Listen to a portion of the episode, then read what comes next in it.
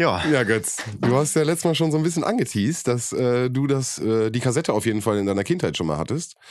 Aber was ist denn deine Einschätzung bezüglich äh, Roman? Was glaubst du, was wird Roman dieser Folge das Bergmonster geben? Ich habe die Kassette nicht nur in meiner Kindheit gehabt, sondern letztens auch wiedergefunden, aber ja, dazu später mehr. Aber ich glaube tatsächlich, dass er das richtig scheiße findet. Warum? Also okay, und warum? Weil bei der, bei der Folge, also auf der Kassette, also ich habe mir das nochmal angehört, da sind so viele Plotholes drauf. Also wenn, wenn man da wirklich mal extrem drauf achtet. Ich habe ja das Buch dazu gelesen, Ja. so wie immer. Ja. Und äh, ja, da, da, da fehlen teilweise einfach äh, Passagen, die ich als Kind überhaupt nicht so wahrgenommen habe, ne? wo ich Mhm. mir dann dachte, ja, es ist, ist mal eine coole Folge. Und ich finde auch tatsächlich ganz cool, dass es äh, quasi ein offenes Ende hat. Also gerade was, was halt das titelgebende Bergmonster angeht. Ja. Äh, Das ist ja nicht so oft passiert, aber. Ich, ja, ich, also ich, hau mal gleich eine Zahl raus, was mich auch. Ich bin, bin bei dir komplett äh, viel zu viele Menschen, viel zu viele Stimmen. Mhm. Ähm, äh, auch wenn ich mich über die Einführung von bestimmten Charakteren und bestimmten Stimmen mega gefreut habe in der Folge. Oder die Stimmen, das, äh, das Gefühl hatte, das erste Mal diese Stimmen wieder mal zu hören seit nach langer Zeit. Äh, aber ich habe beim, ich musste es anderthalb Mal hören, weil ich genau an manchen Stellen wirklich Fragen hatte. Und ich glaube, dass Roman äh, da auch wirklich eher negativ rausgeht. Hau mal eine Zahl raus. Ja, warte, ich, ich, ich möchte auf jeden Fall äh, ein Zitat von dir bringen, äh, aus, aus dem letzten Expertengespräch. Ja. Belanglos Ja. im Drei-Fragezeichen-Universum. Ja. Ich, also ich, ich glaube, sie, sie haben vielleicht versucht, so ein bisschen so eine, so eine Origin-Story von diesen, von den Zeitcharakteren da nochmal so, so aufzubringen mit, mit Kenneth und ähm, Patrick. Patrick, Mhm. genau. Was aber irgendwie, was einfach dann noch nie wieder aufgenommen wurde. Es wäre total einfach gewesen, dann, dann mal irgendwie vielleicht zu sagen, dass Kenneth und Patrick gerade nicht da sind, weil die, weil sie Kathy besuchen oder sowas. Aber ähm, diese, diese Folge gibt's und ja, das war's dann. Haben Absolut. nichts hinter. Absolut. Deswegen, ich weiß nicht, ob Roman heute nicht vielleicht noch mal ein bisschen tiefer greift als die 367 minus 10. Deswegen sage ich 355. Hm? Du legst vor mit einer 300. Naja, äh, ich sehe eine 367, also die Standardwertung minus 10 sehe ich auf jeden Fall. Und ähm, dann wäre ich bei 357. Nee, ich, ich, ich nehme die Standardwertung minus 10. Die ist belanglos, plätschert dahin und er wird am Ende sagen, was ist das für ein Ende. So. Aber ja, ich bin, ich bin gespannt. Ich bin auch gespannt, was, was deine Eindrücke sind. Also ich kann schon mal sagen, ich, ich habe sie spektakulär in Erinnerung gehabt. okay. Ja. Damit harter Spoiler an der Stelle auf jeden Fall schon mal. Oh, ich sehe einen Schatten. Oh. Ich sehe einen Schatten. Oh, da ist er. Da ist er. Oh, da ist er, wieder. Man. Okay, okay, jetzt psch, leise, leise. Hallo. Was habe ich verpasst? Nix. Alles gut. Ah, hi. Hi.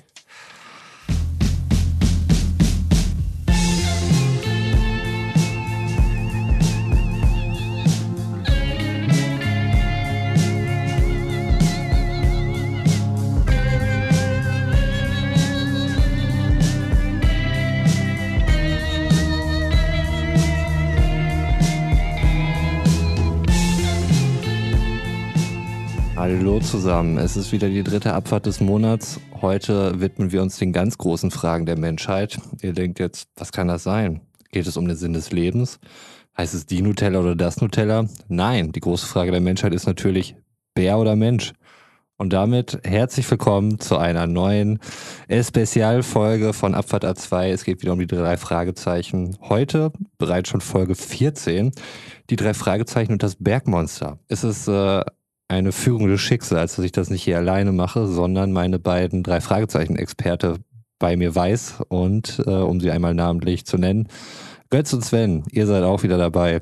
Wie geht es euch? Götz, boom, boom, fangen wir mit dir an. Boom, boom. Ja, äh, kurze Frage. Hat, hattest du auch immer das Gefühl, dass das, beziehungsweise musstest du auch immer an das äh, Mannbärschwein von South Park denken, wenn über das Bergmonster geredet wurde und dann sich gefragt wurde, ob es Mann oder Bär ist? Ja, doch, diese, ja, die Assoziation kam durchaus auf. Oder war es Schweinbärmann? Weiß ich nicht.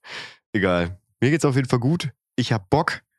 Ich habe das Buch gelesen. Ich bin on fire und ich gebe ab in die angeschlossenen Funkhäuser zu Sven. Geil. Äh, mein Name ist Sven. Ich habe das Hörspiel gehört, bin nicht on fire und habe gerade gemerkt, ich habe einen Pickel auf der Stirn, Alter. Das ist gerade richtig. Guck mal, seht ihr den? Ja, das, der, der, der, wird wird schlimm, der wird schlimm. Da muss ich aufpassen. Nee, ansonsten alles super und äh, ich freue mich auf eine spannende Folge heute. Und äh, Bin gespannt, was Roman heute zu der Folge sagt. Ich bin auch gespannt, wie, wie ihr die so in den äh, drei Fragezeichen Kosmos so einordnet oder wie da allgemein so die, ähm, die Stimmungslage ist. Ähm, ich fand sie unter gewissen Gesichtspunkten bemerkenswert, irgendwie anders, irgendwie komisch. Ähm, aber da werden wir sicherlich gleich noch im, im Laufe der Folge dann drauf mhm. zu sprechen kommen, nehme ich an. Mhm. Hab's auch schon befürchtet. Götz ist vermutlich wie immer gut äh, gerüstet, auch noch mit Buchwissen. Auch Natürlich. da bin ich sehr gespannt, ob das doch äh, einiges mehr hergibt. Götz, ich würde gerne wissen, wo, wie fangen wir mal an? Mit dem Klappentext oder mit den Hardfacts? Mit den Hardfacts. Mit den Hardfacts, okay. Fangen wir heute einfach mal an. Ja, es passt schon. Egal, wie es sonst immer nee, war. Nee, es passt schon. Hardfacts, es ist eine extrem kurze Folge. Ähm, sie geht 42,5 Minuten. Ich hatte gesagt, alles so bis dreiviertel Stunde ist okay, auch so ein bisschen drüber hinaus, aber 42,5 dürfte bis hierhin die kürzeste Folge bisher gewesen sein.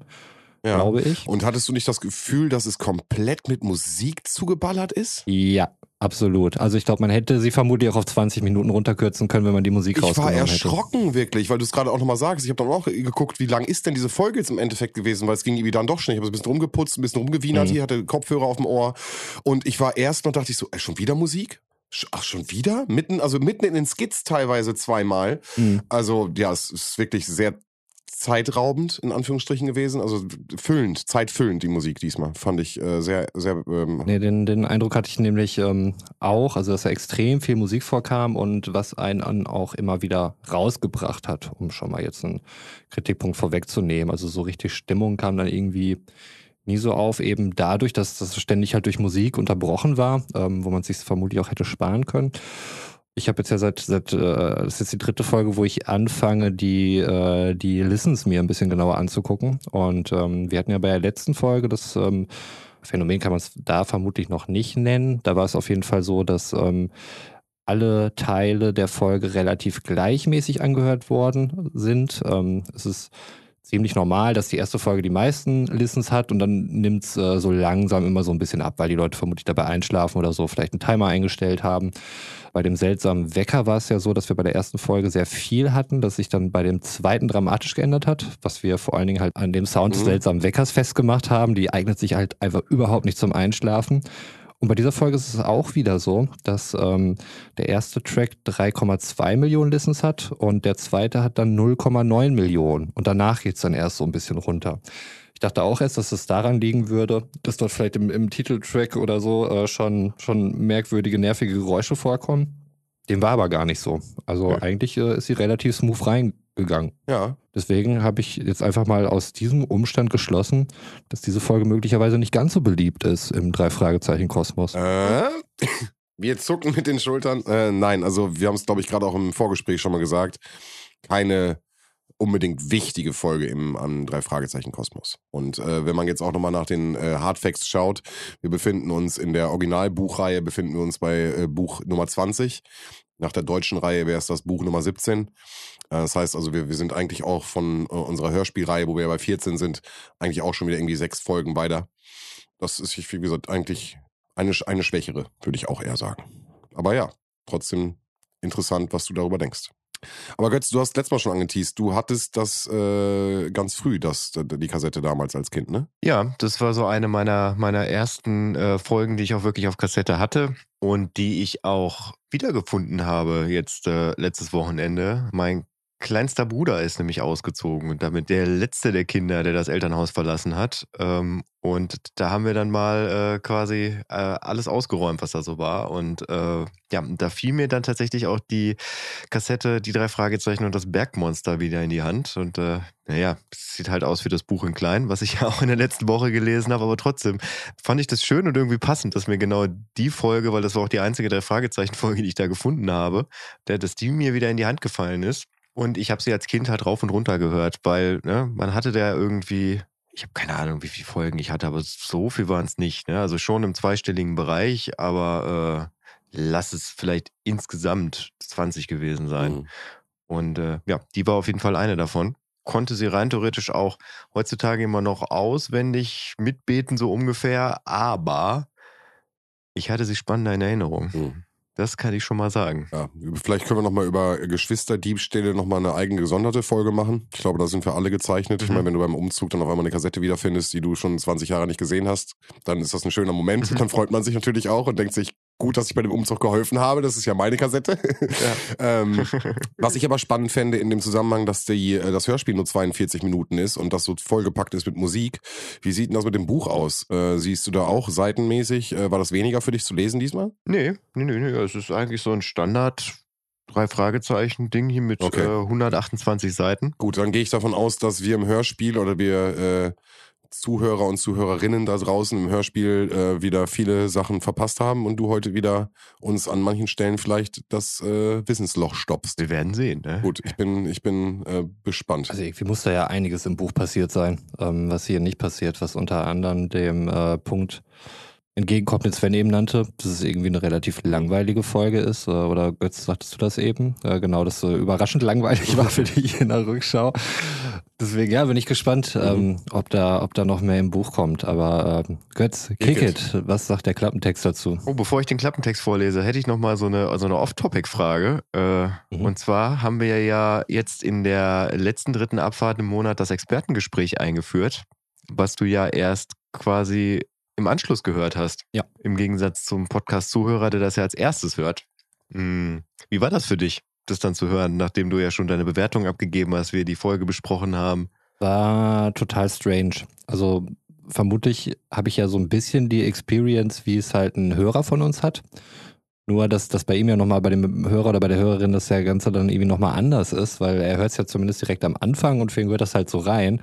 Und ich habe es dann halt wirklich erst in der Schnittfassung dann gehört. Und das war schon merkwürdig. Ähm, aber ich fand es ganz, ganz witzig auf jeden Fall. Also ich hoffe, euch da draußen gefällt das auch, diese, dieses Format, was wir dann äh, so eingenommen haben. Ähm, für mich persönlich war es äh, total spannend, das dann auch nachher zu hören, wie, wie ihr das Ganze halt eben bewertet habt. Ich meine, so ein bisschen kann man es dann ja auch in der, in der abschließenden Bewertung hören, aber ich fand schon, schon ganz cool. Also auch eure Einschätzung, ähm, wie ich das Mhm. halt so einschätze. Ne? Das ist ja dann auch nochmal was äh, ganz Eigenes und geht ja von eurer eigenen persönlichen Bewertung weg. Deswegen finde ich Ja. das sehr spannend. War für mich auch überraschend, was du da am Ende an Wertung rausgehauen hast. Ja, ich lag ja in der Mitte, ne? Ich glaube, ähm, ich weiß gar nicht, einer von euch hatte ja gedacht, irgendwie unter und der andere über äh, Nee. Standardwertung. Nee, nee, nee, nee. äh, Sven hat 360 gesagt, ich habe 357 gesagt. Ah, okay, ja. Ja. Ah, stimmt, 364er ist ja die. Ja, ja, okay. 367 ist die Standardwertung. Hm. Habe ich 364 Ja, gesagt? Egal. egal. es ist deine Skala. Halt. Es ist deine Skala. Ich kann machen, was ich will. 364 ist jetzt Standardwertung. Wow, zack. Gut, okay. Weg vom Off-Topic hin zum Klappentext. Die drei Fragezeichen und das Bergmonster. Das neue Abenteuer, das Justus, Bob und Peter zu bestehen haben, fängt ganz harmlos an. Mit der Suche nach einem Schlüssel. Doch bald schon häufen sich die verdächtigen Vorgänge. Warum hat Kathleen Hammond, die angeblich so geschäftstüchtig ist, solche Hemmungen, wenn sie eine Unterschrift leisten soll? Wozu baut ihr Mann hinter dem kleinen Gasthof für die wenigen Gäste ein so großes Schwimmbecken? Auf dem Berg hinter dem Haus entdecken die drei Fragezeichen geheimnisvolle Spuren von einem übergroßen Fußabdruck. Dann kommen sie dahinter, dass ein Gast des Hauses es anscheinend auf Kathleens Geld abgesehen hat. Aber trotz vieler Anhaltspunkte wollen die Ermittlungen diesmal nicht recht vorangehen. Buchstäblich in letzter Minute erst lösen sie das seltsame Geheimnis, das Kathleen bedroht, und decken hinter den düsteren Legenden um ein Bergmonster die Wahrheit auf. Klingt der Klappentext auf jeden Fall spannender als die Folge. Okay, cool. Naja, also sie suchen nicht mal einen Schlüssel am Anfang. Also ist ja eigentlich schon wieder vollkommen. Ja, es- wäre schön gewesen, wenn es so losgegangen wäre, weil dann hätte es ein bisschen actiger gestartet. Vielleicht so zum, zum Beginn an sich. Ähm, also so eine klassische Drei-Fragezeichen-Folge ist bei Spotify immer in 40 Tracks unterteilt. Und in der Regel hat man eigentlich schon bei Track 1 oder 2 ähm, geht schon auf das Rätsel oder den Fall. Ich glaube, hier hat es bis äh, Track 10, 11, 12 oder sowas gedauert, bis überhaupt mal ein Fall zustande kam. Ähm, aber äh, rollen wir das Feld mal Ja, von vorne einen ganz auf. kurzen Fun-Fact an der Stelle. Hast du heute mitbekommen, dass ich äh, dich belauscht habe? Kannst du das sehen? Hast du das gesehen? Nee, ich habe nur gesehen, du hast, äh, glaube ich, die Folge selbst auch über den Abfahrt A2 Genau, genau. Gehört, und ich habe die dann, äh, ich habe im Endeffekt gesehen, dass du sie auch hörst und ich habe dann mich dann eingeklinkt. Das heißt, Mhm. ich habe die mit dir gleichzeitig gehört. Und das, was du gehört hast, habe ich Ah, auch gehört. Das okay. fand ich sehr witzig. Äh, hat mich dran erinnert. Ich saß hier irgendwie gerade am Schreibtisch und habe gesehen, ah ja krass, ich muss sie noch hören. Und dann habe ich einfach mich bei dir reingezeckt und habe irgendwie von, von, von Ah. Folge 3 oder Episode 3, gerade am Anfang bin ich mit rein und habe dann Mhm. mit dir gemeinsam habe ich äh, einen Durchgang gehört und habe nochmal einmal äh, kurz an zwei, drei Stellen, wo ich irgendwie Fragen hatte, nochmal reingegangen. Aber fand ich ganz Mhm. witzig, dass ich das gesehen habe und bei dir einfach mit reingucken konnte. Okay. Ja, okay. Nevermind. Ja, also vielleicht noch zu, zu meiner äh, Hörsituation. Es war natürlich wieder heute, also äh, auf dem letzten Drücker. Ich hatte gedacht, dass ich mehr Zeit mir dafür nehmen könnte, weil ich eigentlich äh, meinen letzten Termin heute um, weiß ich nicht, 11 Uhr oder sowas wäre der vorbei gewesen. Aber es kam noch mal einer um 15 Uhr rein. Ich musste mir ein Hemd bügeln dafür. Dementsprechend war das Zeitfenster einigermaßen knapp. Ähm, was auf jeden Fall nicht für eine wahnsinnig positive Grundstimmung sorgte. Aber die Folge hat den Rest besorgt. Aber ähm, wie gesagt, gehen wir das Ding einfach mal durch. also, wir fangen an mit äh, Patrick und äh, Kenneth. Ähm, das sind ja die beiden Iren, wie wir wissen. Und äh, ich, heißen sie O'Hara eigentlich? Oder wie heißen die mit Nachnamen? Hm, Ich glaube, das wird nie wirklich benannt. Wüsste ich jetzt auf Anhieb nicht. Also O'Hara heißen sie auf jeden Fall nicht. ich nicht, wüsste es jetzt auch nicht auf Anhieb. meine, dass dort der, der Nachname genannt worden ist. Das Ja. war so ein typischer Stereotype äh, irischer Name. Auf Ja, ja, ihre Fall. Cousine, die sie besuchen wollen, die heißt O'Hara mit Nachnamen. Ja. Ah, okay, dann war's so. Naja, Patrick und äh, Kenneth wollen auf jeden Fall die Cousine Kathleen besuchen und äh, die drei Jungs ähm, kommen dort mit. Ähm, Kathleen hat auch eine Pension, in äh, der sie die besuchen möchten. Die Jungs wollen aber zelten, haben sie gesagt. Die haben keine Lust, irgendwie in die Pension Übrigens- zu gehen. Kleiner Spoiler. Äh, nein, nicht Spoiler, sondern äh, kleine, ich, kleiner Fun-Fact äh, ist mir gerade aufgefallen. Also ich habe tatsächlich keine Cousine, die den gleichen Nachnamen trägt wie ich. Und ich habe Cousinen. Ich habe auch nur einen Cousin, aber der trägt den, den äh, Mädchennamen meiner Mutter. Ah, kenne ich. Ja. Apropos kenne ich, bei Kenneth äh, dachte ich, den, den Kenneth ja gar nicht. Und habe mich wahnsinnig gefreut über dieses Wortspiel. Aber den kannten Nein, wir wirklich aber nicht, eine oder? ganz tolle Stimme, finde ich. Ja, Ja. aber ich fand sie irgendwie für Kenneth ein bisschen unpassend, was glaube ich so ein bisschen daran liegt, dass äh, Lutz Mackenzie, äh, der Sprecher, ähm, halt auch einen sehr, sehr großen Einfluss so als Stimme in meiner Kindheit hatte, Ja. als Sprecher der Fünf Freunde. Ja, kommt vielleicht bei der äh, geplanten Synchro-Folge nochmal auf, der Mann. Äh, ein sehr, wie gesagt, ein in dem Kinder Kinderbereich auf jeden Fall ein sehr bekannter Sprecher. Auch da äh, nochmal meine Empfehlung, ich habe das schon mal rausgehauen, äh, äh, in der ersten Folge der Ferienbande spielt er auch eine ganz wichtige Rolle. Ich weiß nicht, ob du mittlerweile mal Ja, reingehört ja, hast. klar, Sven? natürlich, natürlich. Ja, sehr gut. Dann nochmal für den Hörer ganz klare Hörempfehlung, sich mal die Ferienbande anzuhören.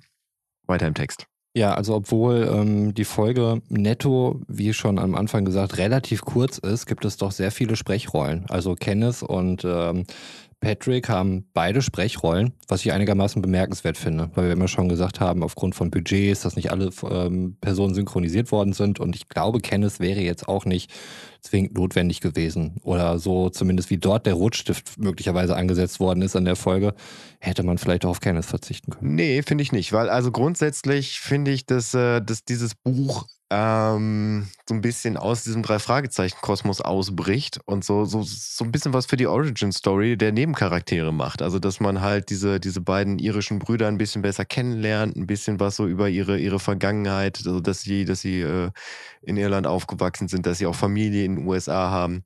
Ich finde einfach nur schade, und das spoiler ich einfach mal, dass sie daraus nichts weiter gemacht haben. Ja, also, das man, man hätte ja tatsächlich irgendwie so ein bisschen darauf aufbauen können im, im weiteren Verlauf des, des Drei-Fragezeichen-Kosmos. Äh, so, das einfach mal so ein bisschen was aus der Folge mitnehmen, weil ja, eigentlich geht es hier so um, um, die, um die Geschichte hinter Patrick und Kenneth und deswegen finde ich es auch gut, dass sie halt beide, äh, beide besetzt haben. Ja, danke für den Spoiler, Götz. Jetzt brauche ich mir die restlichen Folgen ja eigentlich im Grunde auch nicht mehr anhören, oder? Ich finde auch gut, dass sie beide auftauchen, aber ich finde, ich finde großartig Origin bekommen sie ja leider äh, erst ganz, ganz am Ende, äh, wenn Mhm. der ganze Clou so aufge aufgedröselt wird. Und ähm, ja, also gerade die Anfangsszene, also wenn ich mir vorstelle, irgendwie, wir kommen da in diese, diese Szenerie rein, Kenneth und Patrick treffen ihre äh, Cousine oder kommt ja erstmal diese, Entschuldigung, ich greife es vor, erst kommt diese Bedrohungsszene, da steht ein Typ mit einem Gewehr, das ganze, der ganze Raum ist komplett durchsucht und Justus fängt sofort an, irgendwelche detektivischen, von, äh, da ist ein Typ mit einem Gewehr, so, und Justus erklärt ihm erstmal ganz cool, so, ja, ey, was machen Sie eigentlich hier? Äh, und danach kommt mhm. diese, diese Dame in, in, in, in, in, zu Ort und Patrick und Kenneth freuen sich im Endeffekt Endeffekt. Und ich, ich finde, in dieser ganzen Situation ist nicht einmal spürbar, dass diese Frau sich auch freut. Also es ist halt auch, auch keine Verwirrung. Du hörst sie super spät auch erst im Hörspiel so, wo ich denke, okay, da ist eine Frau reingekommen, da sprechen Leute über eine Frau, die reingekommen ist, aber du hörst die Frau nicht. Äh, und ich denke mir so, okay, wer ist denn da jetzt reingekommen?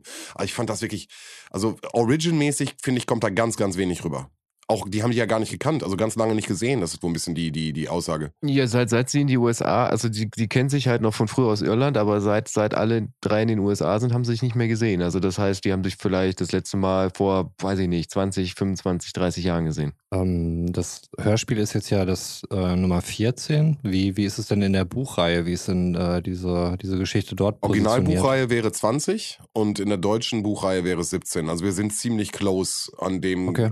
Geschehen, wo wir im Hörspiel auch also, äh, also im Buch ist es tatsächlich so, dass äh, also es startet auch, dass sie, äh, dass sie halt im Auto unterwegs sind, dass sie gerade auf dem Weg zu zu Kathleens äh, was ist denn das überhaupt? Pension, Pension, Pension ja genau, zu Kathleens Pension unterwegs sind und äh, ja, aber es, es wird tatsächlich so ein bisschen auch darüber geredet, wie, wie diese ganze Szenerie ist. Das war so ein bisschen mindblowing für mich, weil das im Hörspiel halt nie so klar rüberkam, dass sie halt quasi in einem, in einem, in einem Skigebiet sind.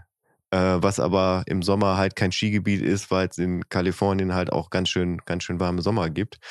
Aber ähm, quasi in den Bergen, wo es halt auch einen Skilift gibt, den Kathleen betreibt, wo sie halt im, im Winter halt auch Kohle mitmacht ähm, ja, und also ich, ich finde, es wird halt äh, die, die, die Szenerie viel zu, viel zu wenig eindrücklich beschrieben, weil ich meine, wir sind in einem Hörspiel. Ne? Da geht es ja auch so ein bisschen darum, äh, immersiv zu, zu wirken. Und äh, das finde ich, das ging da halt komplett unter es wurde auch im Buch viel mehr darauf eingegangen, wie sehr aufgeregt Patrick und Kenneth sind, dass sie sich halt ihre besten Klamotten angezogen haben. So, man, man kennt sie ja eigentlich eher so als die, die Arbeiter auf dem, auf dem Schrottplatz, die halt, äh, die halt immer irgendwie, äh, also wenn sie auftauchen, sind sie ja meistens im Dienst, also dementsprechend dann immer äh, hart arbeitende äh, Typen. Oh, und da, da sind sie dann halt, werden sie richtig beschrieben, wie sie fein rausgeputzt sind, wie sie es irgendwie hinkriegen, trotz dieser stundenlangen Autofahrt äh, immer noch die Bügelfalte in der Hose zu haben und kein Knick im Hemd und die, die besten Schuhe an.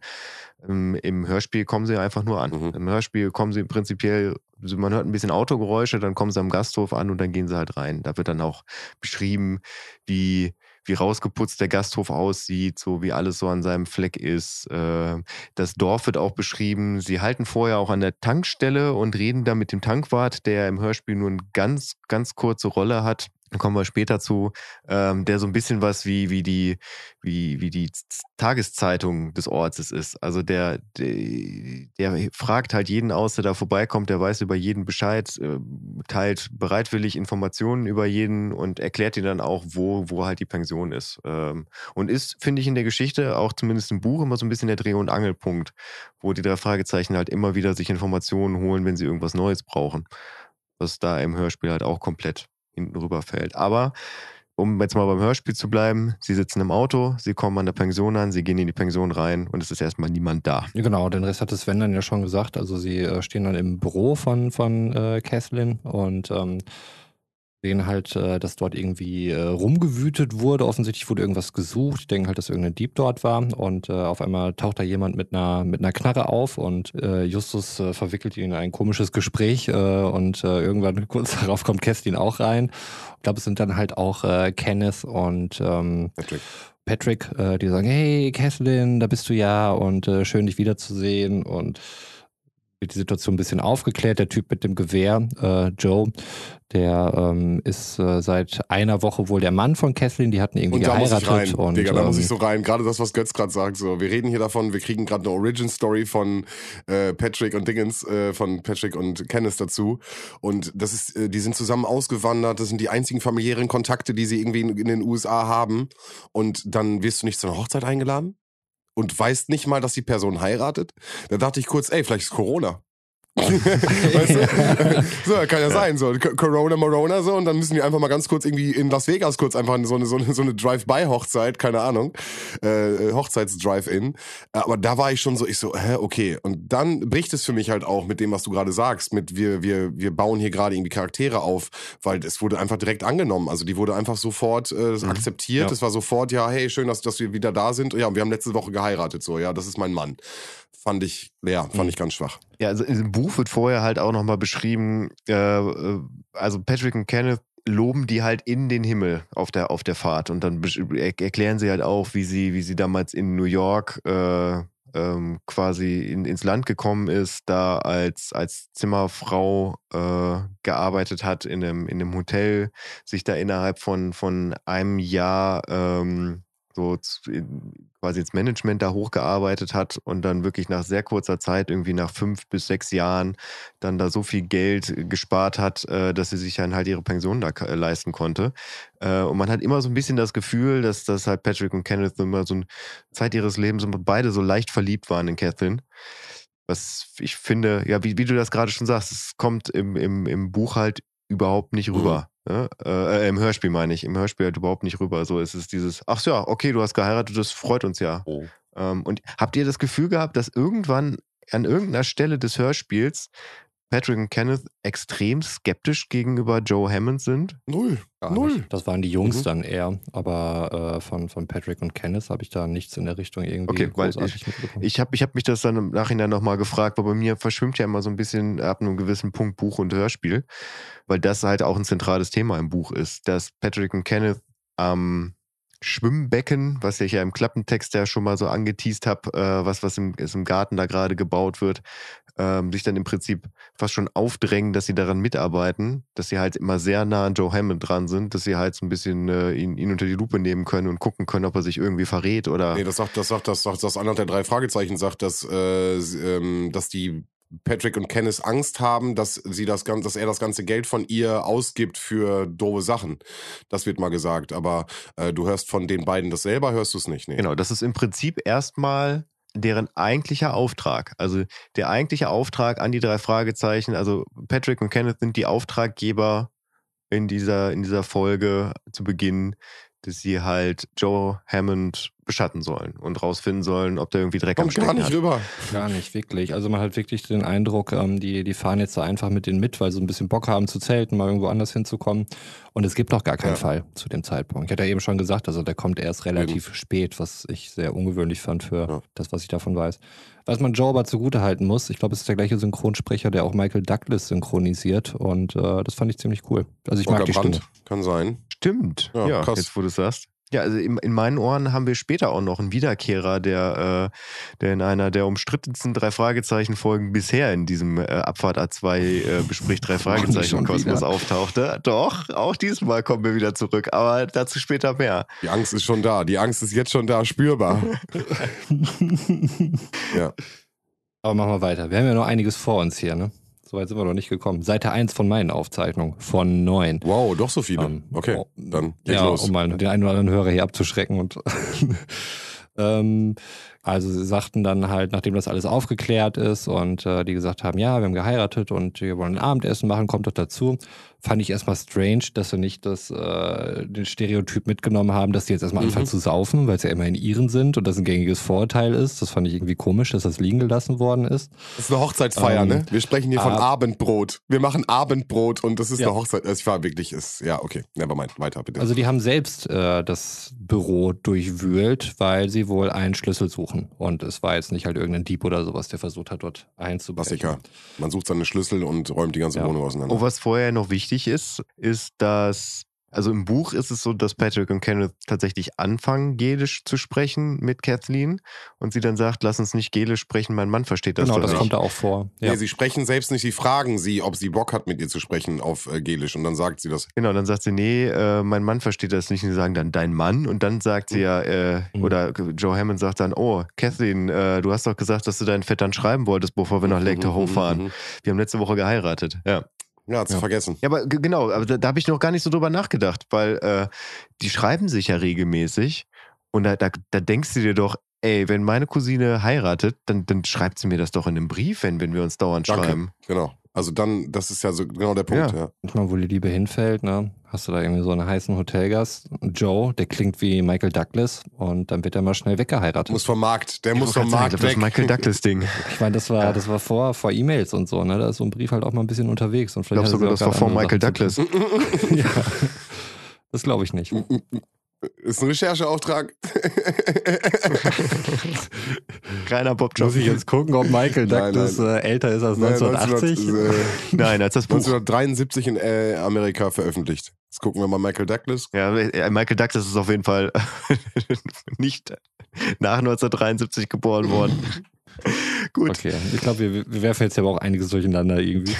Der Ähm, ist 1944 geboren. Genau. Also, Ja. ähm, in der Pension sind sie nicht allein. Es ist, ähm, ist dann abends, es äh, kommt zum, zum Abendessen und äh, zwei Gäste, die auch in der Pension sind. Ähm, entweder läuft sie nicht halt besonders gut, weil es eigentlich eine Winterpension ist, was wir nicht wissen, oder die haben halt nur so wenige Gäste. Auf jeden Fall sind die auch zum Abendessen eingeladen. Aber es, es gibt insgesamt tatsächlich nur vier Zimmer, laut des Buches. Ah, okay.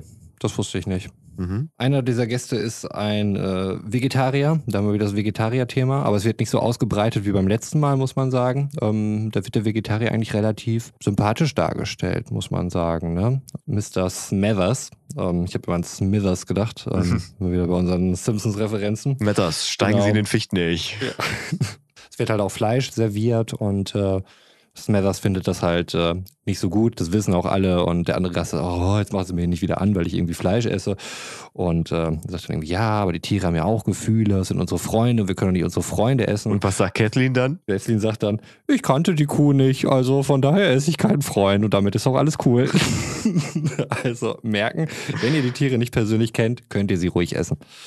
Das verletzt von niemandem die Gefühle. Auch da, kleiner Funfact am Rande. Bis zu einem gewissen Alter habe ich tatsächlich nur Tiere gegessen, die ich kannte. Echt? Mhm. Meine Okay. Tante hat einen Bauernhof. Fandst du das gut oder War mir relativ egal. Ich war irgendwie 0 bis 11 oder so. Das ist ja schon eine relativ große Spanne, 0 bis 11. Also auch so was so die kognitiven Möglichkeiten irgendwie innerhalb dieses Rahmens. Also ich meine, wenn du jetzt irgendwie mit, mit 10 oder sowas dann ein paar Wochen vorher die Kuh noch gestreichelt hast und die vielleicht dein bester Freund war und eine Woche später liegt sie bei dir auf dem Teller, hätte ja sein können, dass du denkst, finde ich nicht so gut irgendwie. Nee, aber mit sowas wächst man ja auf. Also wir haben ja auch schon mal darüber geredet äh, beim, beim Thema Jäger, ne, wo, wo Sven meinte, dass es das für ihn auch eine relative Normalität hatte, so dass halt bei, bei seinem Opa da alles voll stand mit ausgestopften Vögeln. Mhm. Äh, was für mich als Kind immer schon so eine abnorme Sache war, weil, weil es halt nicht äh, Normalität in meinem Alltag war. Mhm. Ich glaube, das ist viel mit Gewöhnung dann, was so einhergeht. Mag sein. Ja, also ich meine, ich also seit seit ich denken kann, äh, kenne ich halt so abgehangene Rinder, die, die irgendwie den, die, die Hofeinfahrt säumten, wenn da geschlachtet wurde. So, äh, Sachen, die ich heute auf jeden Fall nicht mehr so geil finde, aber das gehörte irgendwie damals zu meiner Kindheit dazu. Gut, aber ich schweife heute extrem oft ab, merke ich. Ah, Ich sehe hier schon die zwei Stunden fallen. Muss an der Folge liegen. Ja, die gibt eigentlich wirklich nicht viel her. ähm, aber deswegen machen wir jetzt einfach mal weiter. Als sie beim Essen sind, ähm, bemerken sie, dass ein Bär an den Mülltonnen draußen ist. Und äh, ich glaube, Joe rennt dann auch raus und möchte diesen Bär erschießen. War das Joe, der versucht hat, ihn zu erschießen? Auf jeden Fall kam Ja. irgendjemand von, Ja. von hinten äh, offensichtlich und, und hat ihn dann irgendwie einen Nackenschlag oder sowas verpasst. Nee, da sind und, wir äh, noch deswegen nicht. Hat er, Da sind wir noch nicht. Den Nackenschlag gibt es noch irgendwas nicht. kam. Also er hat auf jeden Fall daneben geschossen. Und ich meine, es, es lag daran, dass irgendwer eingegriffen hat. Aber er konnte Ja, nicht ja. richtig zuordnen, wer das war. Doch, Mr. Smothers hat glaube ich, eingegriffen. Ja, also macht auf jeden Fall auch Sinn. Nee, nee, der doch. Äh, Mr. Smathers hat, glaube ich, geschrien, äh, gerufen, dass das Tier weglaufen soll. Äh, und Ja. aufgrund dessen, dass es halt weglief, äh, hat äh, Joe Hammond das Tier nicht richtig getroffen. Also so wird das auf jeden Fall im Buch beschrieben. Ja, und da fällt, Genau. und das finde ich, geht im Hörspiel ein bisschen unter. Im Buch wird dann beschrieben, dass, dass der Schuss halt nicht wie ein Schuss klang, sondern dass so ein so ein Sirren aus dem, äh, aus dem Gewehr rauskam. Weswegen Peter dann ja auch drauf kommt, hey, das ist ein Betäubungsgewehr. Genau, das haben wir nicht. Ähm, das ist auch der Aufhänger für den Fall oder dass es hier überhaupt einen Fall gibt. Ähm, weil, weil Justus dann bemerkt, dass das ist kein richtiges Gewehr, äh, sondern ein Betäubungsgewehr. Und ähm, Vielleicht auch Justus. da muss ja irgendwas dran sein. Also warum hat er ihm nicht den scheiß Schädel weggeballert, wie es sich gehört, wenn da ein Bär an den Mülltonnen ist? Das ist ja ungewöhnlich, dass er den einfach nur betäuben wollte. Da muss irgendwas faul sein. Ich finde auch, es ist nicht amerikanisch genug. Das wird die ganze Zeit auch in Frage gestellt, warum dieser Typ ein Gewehr hat. Sorry, wir sind in Amerika, so. Da Mhm. hat eigentlich, haben da nicht jeder ein Gewehr, so? Ja, aber es wird in Frage gestellt, Ich glaub- warum er ein Betäubungsgewehr hat. Genau. Gewehr an Ach so, ja, okay, sorry, natürlich. Das ist Wenn du eine merkwürdig. MG hast, ein scharfer Munition, es macht natürlich viel mehr Sinn, als wenn du ein Betäubungsgewehr hast, wo der Typ nicht direkt tot ist, wenn du ihn triffst. Äh, ja, okay, never mind. Ähm, dann haben wir einen Szenenwechsel. Also tausendmal durch Musik Viel unterbrochen hier alles, auch Viel zu innerhalb der Szene. wirklich, es tut mir leid. wirklich. Nein, das ist wirklich absurd. Also gerade bei der geringen Laufzeit ist das schon irgendwie bemerkenswert.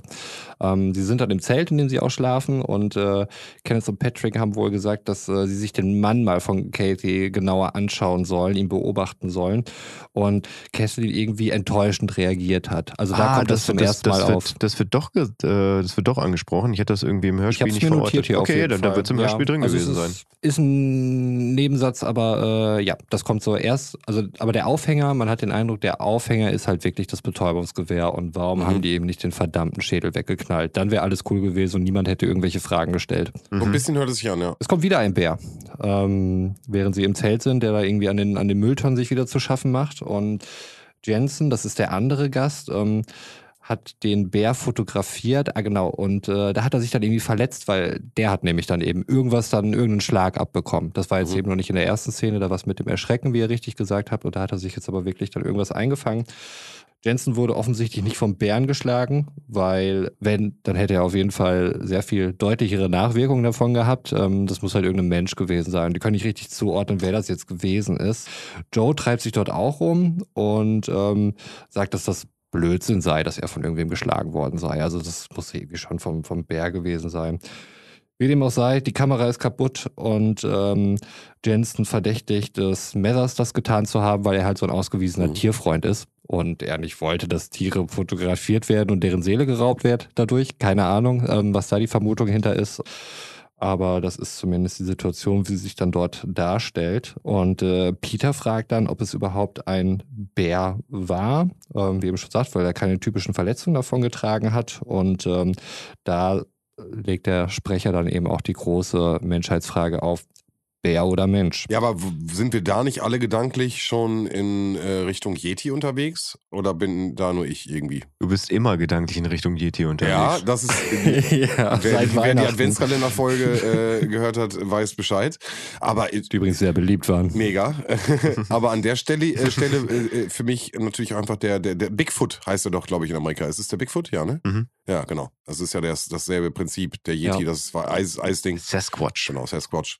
Äh, genau, und da bin ich beim Bigfoot. So, das heißt, äh, dieser Mythos, der ja so, so in Amerika herrscht, dass es irgendwie ein Mensch-Bär-Wesen geben sollte, wo es ja auch Aufnahmen zu gibt, da irgendwelche ähm, Mythen 1973 entstanden sind. Aber ja, da sind wir. Finde ich aber, dass da noch nicht genug drauf eingegangen wurde, das Thema irgendwie. Also allgemein, ich meine, wir, wir reden hier, die Folge heißt das Bergmonster.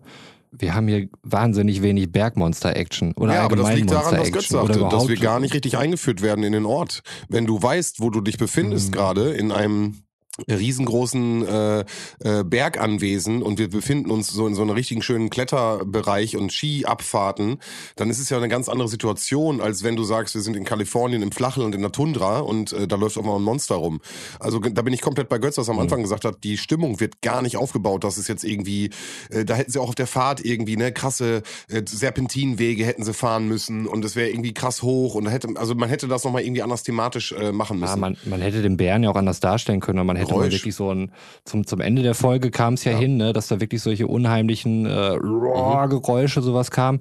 Das war ja vorher überhaupt nicht der Fall. Also man hat ja wirklich äh, eigentlich gar nichts davon Leider, gehört. ja. Und wenn man nicht äh, den, den Titel der Folge kennen würde, dann wird man nie drauf kommen, dass es vielleicht irgendwie ein Monster sein könnte oder so. Oder wenn erst relativ spät zum Ende der Folge. Also ich da- finde, da wurde einiges an Mhm. Potenzial liegen gelassen und damit hätte man Kinder sicherlich Mhm. ordentlich schocken können mit irgendwie, ist es ein Bär, Mhm. ist es ein Monster, ist es vielleicht nur irgendein Typ. Ähm, der eine Bärenmaske auf dem Mhm. Kopf hat oder so. Ähm, all das Voll. wurde nicht getan, wie dem auch sei. Es ist der nächste Morgen. Ähm, Joe war schon vor ihm wach. Die hatten sich vorgenommen, dann einfach mal die Szenerie, äh, wo gestern Abend noch der Bär war, mal zu untersuchen. Aber Joe hat da irgendwie schon gefegt und so und alle Spuren schlau beseitigt, ähm, sodass da nichts mehr zu holen war. Er erlaubt ihnen dann aber, den Schlüssel zu suchen. Ähm, die haben dann offensichtlich nicht gefunden und die hatten auch noch keinen Auftrag bekommen, um den Schlüssel zu suchen. Das ist dann jetzt erfolgt. Ähm, während sie im Büro sind, um den Schlüssel zu suchen, finden sie einen Kontoauszug von Kathy und ähm, sie ist offensichtlich ziemlich reich. Sie hat irgendwie 10.000 noch was Dollar oder sowas auf dem Konto und äh, da haben sie dann erstmal den Verdacht, weil sie ohnehin skeptisch Joe gegenüber sind, dass Joe es möglicherweise auf das Geld abgesehen hat. Ich glaube, Casey kommt dann auch rein und sie sprechen dann eben über das Geld und äh, sie sagte dann, dass, ähm, ich glaube, er fragte nach ihrem Scheckheft. Sie hat aber kein Scheckheft, weil sie all ihr Geld in einem Schließfach hat. Und dieser Schlüssel, den sie suchen, ist eben genau für dieses Schließfach. Deswegen ist er so wahnsinnig wichtig. Ja, da, da fragt äh, Bob, ist es, glaube ich, im Buch auch nochmal nach, äh, aber das ist doch prinzipiell kein Problem. Bei der Bank kennen sie doch. Sie können doch einfach zur Bank Mhm. hingehen und sagen, äh, hier, äh, ich bin Kathleen O'Hara und ich habe meinen Schlüssel verloren. Ähm, Ja. Ist mir ein bisschen peinlich, aber können wir nicht irgendwie den Schlüssel nachmachen? Wo sie sich dann versucht rauszureden und zu sagt, ja, aber ich, ich gelte doch so als, als ordentliche, äh, geschäftstüchtige Frau und wenn ich jetzt zur Bank hingehe, was, was sollen die denn alle von mir denken? Ja, da redet sie sich halt ein bisschen raus und beauftragt dann tatsächlich erst im Buch, äh, nachdem sie sich am Anfang, wo das Thema das erste Mal aufkam, so ein bisschen zurückgehalten hat, weil das mit dem Schlüssel, das kam schon vorher mal auf, sagt sie dann, ey Jungs, sucht doch einfach mal danach. Komm, schlimmer als jetzt kann es ja nicht werden. Ihr könnt ihn ja nicht, nicht noch weniger nicht finden. Das stimmt. Und dann fangen die drei Fragezeichen halt an zu suchen. Genau, finden ihn aber nicht. Ähm, ich weiß gar nicht, wie es dazu kam, dass sie dann irgendeinen Typen getroffen haben von einer Tankstelle oder so, wo es im Hörspiel hieß, dass sie ihn schon Das mal ist genau das, getroffen was hatten. Götz eben sagte. Genau, ich konnte mich genau, dieser Tankwart ja, ist der Dreh- und Angelpunkt so des, des, des, des Mhm. Buchs. So. Und äh, ja, da, da hat man irgendwie so ein bisschen außer Acht gelassen. Wahrscheinlich hat man, hat man das, äh, hat man erst das 45 Minuten Drehbuch gehabt und hat dann am Anfang die wichtige Szene rausgeschrieben, hat dann aber irgendwie vergessen, das Ganze zu berichtigen in der Mitte des, äh, des Skripts. Ähm, ja, der ist bisher noch nicht aufgetaucht, äh, ist aber einfach der Besitzer der Tankstelle vor Ort. Also wir, du musst dir halt so ein, so ein kleines, äh, verschneites, äh, also im Sommer nicht verschneit, aber prinzipiell so ein, so ein kleines Urlaubsdörfchen vorstellen, ähm, was im Prinzip so auf Tourismus ausgelegt ist. Äh, mit, mit Tankstelle, äh, so mehreren Gasthäusern, ein paar Pensionen äh, und halt einem einem Skigebiet da oben drüber, also, also bergige Landschaft im Hintergrund. Und diese, diese Tankstelle ist äh, die einzige Tankstelle halt im Ort. So, wo halt jeder irgendein Tourist mindestens einmal irgendwie vorbei muss, weil entweder er am Anfang. Der Wirt im Mittelalter ist der Tankstellenbesitzer. Also aber trotzdem Genau. merkwürdig, dass man uns dann im, im Hörspiel Ja. so suggeriert hat, Ja, ja, den, den kennen wir schon, obwohl Ja. er noch nicht vorgekommen ist. Also da Hab ich jetzt- ich natürlich erstmal, hab ich jetzt Kind okay, nie kann sein. auch nicht. Aber genau Ja. deswegen meinte ich, ich hab's halt, ich hab's mit dir zusammengehört, äh, Roman, und bin genau an solchen Stellen nochmal rein und dachte, hä, Mhm. wie habe ich den jetzt so verpasst am Anfang? Und bin halt nochmal in die ersten Mhm. drei gegangen Ja. und dachte so, hä, nein, der ist kein Tankstellenwart. Wo ist das denn? Wo kommt das denn weg? Deswegen finde ich super, dass äh, Götz, glaube ich, da einfach wirklich ein, äh, die super Information aus dem Buch Ja, hat. das dachte ich nämlich auch. Was Mhm. habe ich denn da verpasst? Weil in der Regel habe ich halt wirklich verpasst, nur gehe ich nicht den Schritt weiter, wie Sven das macht und höre mir dann die ersten drei schon nochmal an, zu gucken, ob ich den wirklich verpasst habe. Kein Problem, dafür bin ich ja für die Hörspiele zuständig, das ist ja kein Problem. ja, einmal kurz, ich muss gerade einmal. Oh, Pipi Break! Pipi Break, Pipi Break, Pipi Break. Pipi Break, Pipi Break, Pipi Break. Pipi Break, Pipi Break, Pipi Break. Wir Break, haben Break, Break, Break. Pipi Break, Break. Wir hatten uns irgendwas überlegt, ne? Ja, ich meine, wir müssen jetzt nicht groß darüber reden, wie Roman bisher das- die Folge fand, weil äh, Ja, ich glaube, wir sind dann mit offensichtlich. glaube ich, sehr nah äh, dran. Ich habe Angst, dass es sogar noch tiefer geht als deine Wertung. Also ich habe am Ende auf jeden Fall die Erklärung, warum die, äh, warum das Buch äh, das Bergmonster heißt und so wenig Bergmonster drin vorkommt. Das wird tatsächlich auch äh, erklären. Das fragt nämlich Alfred Hitchcock auch, wenn sie sich am Ende wieder bei Alfred Hitchcock eintreffen. Wird es dein unnützes Wissen für das Ende der Folge sein? Wahrscheinlich kommt es vorm Abspann. Einfach um am, am Ende vielleicht nochmal die zwei Punkte zu retten, dass wir dann doch nur bei der 355 sind. Oh, so ein Tee zwischen dem Bier treibt die Blase unnötig an, auf jeden Fall. da ist er wieder. Okay. Also, wir sind äh, bei dem Tankwart, dem wir halt im Hörspiel noch nicht kannten, aber der offensichtlich da der Fixpunkt äh, in dieser ganzen Geschichte ist. Und der erzählt ihnen dann vom Monsterberg und äh, er von einem Trapper gehört hat, der wohl mal eins dieser Riesenviecher dort gesehen hatte und von noch irgendjemandem erzählt hat, der dort irgendwie große Fußspuren und so weiter gesehen hätte. Ich, ich finde es übrigens eigentlich ein bisschen schade, dass sie den Teil der Story so ein bisschen abgeflacht haben, weil wir haben eigentlich wieder so, so einen Esoteriker da drin. Ähm, das ist nämlich eigentlich so, so ein Typ aus der großen Stadt, der beim Tankwart gefragt hat, sag mal, kann ich hier irgendwo meditieren? Und äh, oder also, ich brauche hier irgendwie so ein bisschen, bisschen ruhiges Plätzchen, wo, wo mich irgendwie keiner stört, wo ich so eins mit mir selber sein kann. Und der Tankwart sagt dann, ja, geh doch mal oben auf den Berg da hoch. Und äh, dann ist der halt da hochgegangen und äh, der Tankwart meinte, oh, ich dachte, der wollte irgendwie nur Nachmittag sein, aber der ist dann irgendwie ein paar Monate geblieben und hat da oben dann auch eine Hütte zusammengezimmert. Ich weiß gar nicht, sagte das in dem Hörspiel? Nein. Dass, dass, dass er sich da oben eine Hütte gebaut hat? aber die Hütte wird ja später nochmal spannend. Nee, ne? Nein, die taucht auf einmal, deswegen, das sind solche Sachen, Digga, die, die, die, die Hütte taucht auf einmal auf und ich denke mir so, okay, warum, wieso redet ihr von einer Mhm. Hütte? Es war nie die Rede von einer Hütte.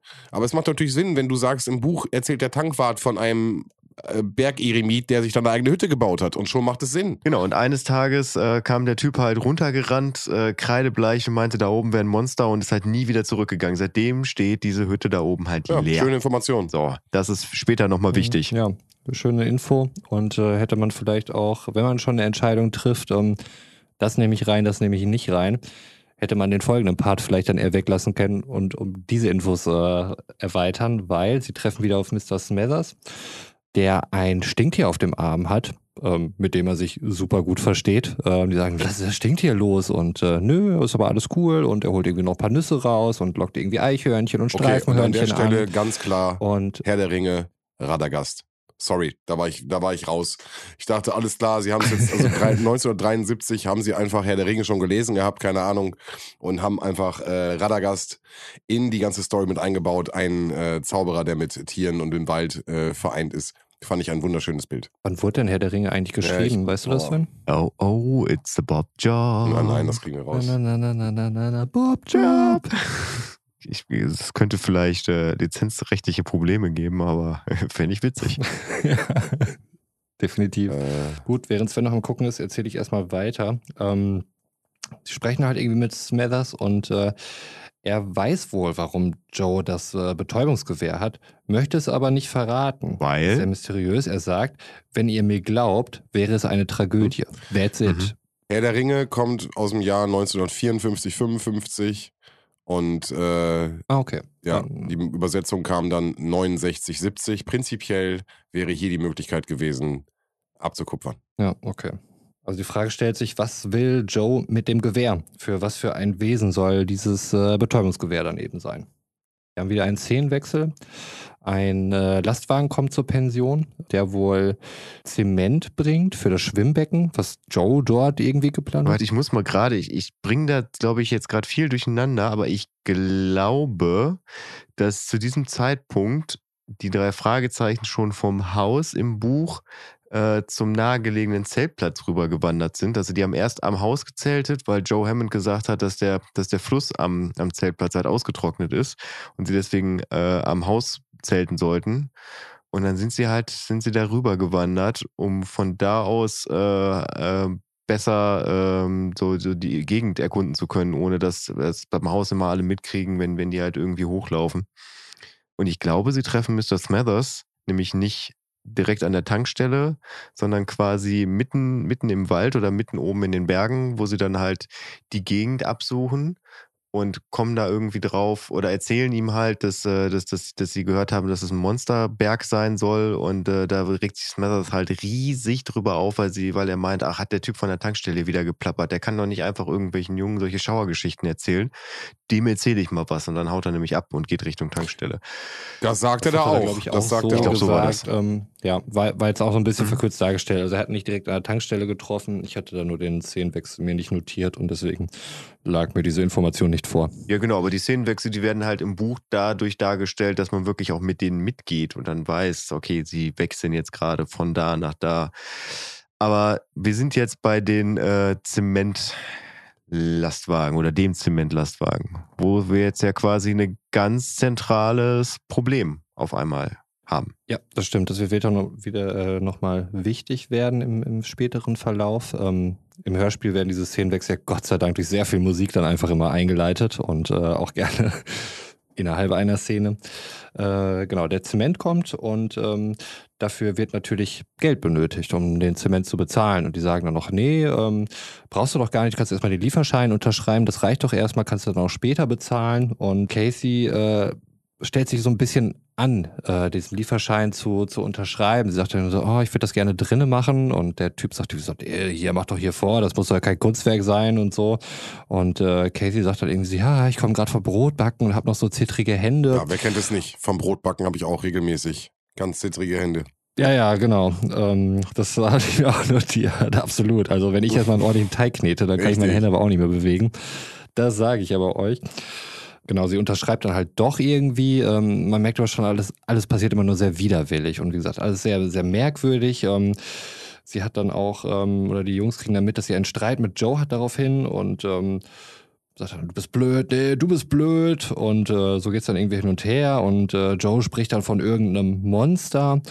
Und ähm, die Jungs wollen dann eben auf den Berg gehen, um nach diesen Wesen zu suchen. Ähm, das, das triggert die dann halt irgendwie schon ein bisschen an. Also es ist auf jeden Fall eine merkwürdige Szenerie, wie Götz eben schon richtig erwähnte, die gleich noch später wichtig wird, äh, warum sie sich dann eben dort so, so anstellt.